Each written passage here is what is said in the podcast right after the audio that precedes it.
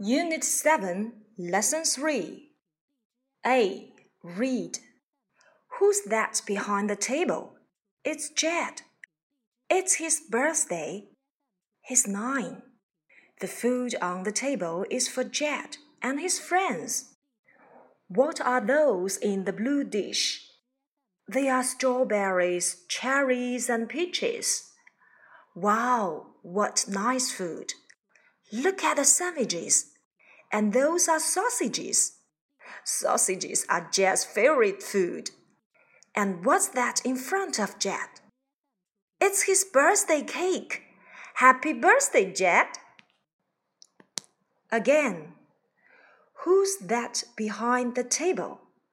桌子后面的那个人是谁呀？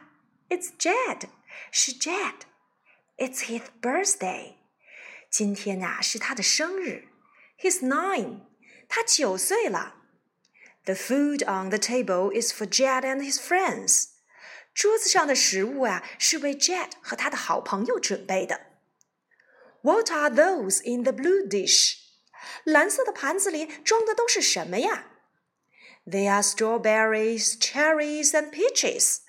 盘子里装的是草莓、樱桃和桃子。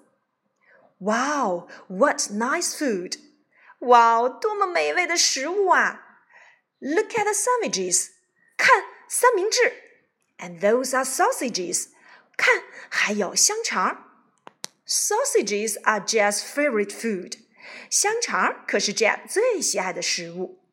And what's that in front of Jed？那么 Jed 面前的那个东西到底是什么呢？It's his birthday cake。 哇哦，是他的生日蛋糕啦！Happy birthday, Jet！生日快乐，Jet！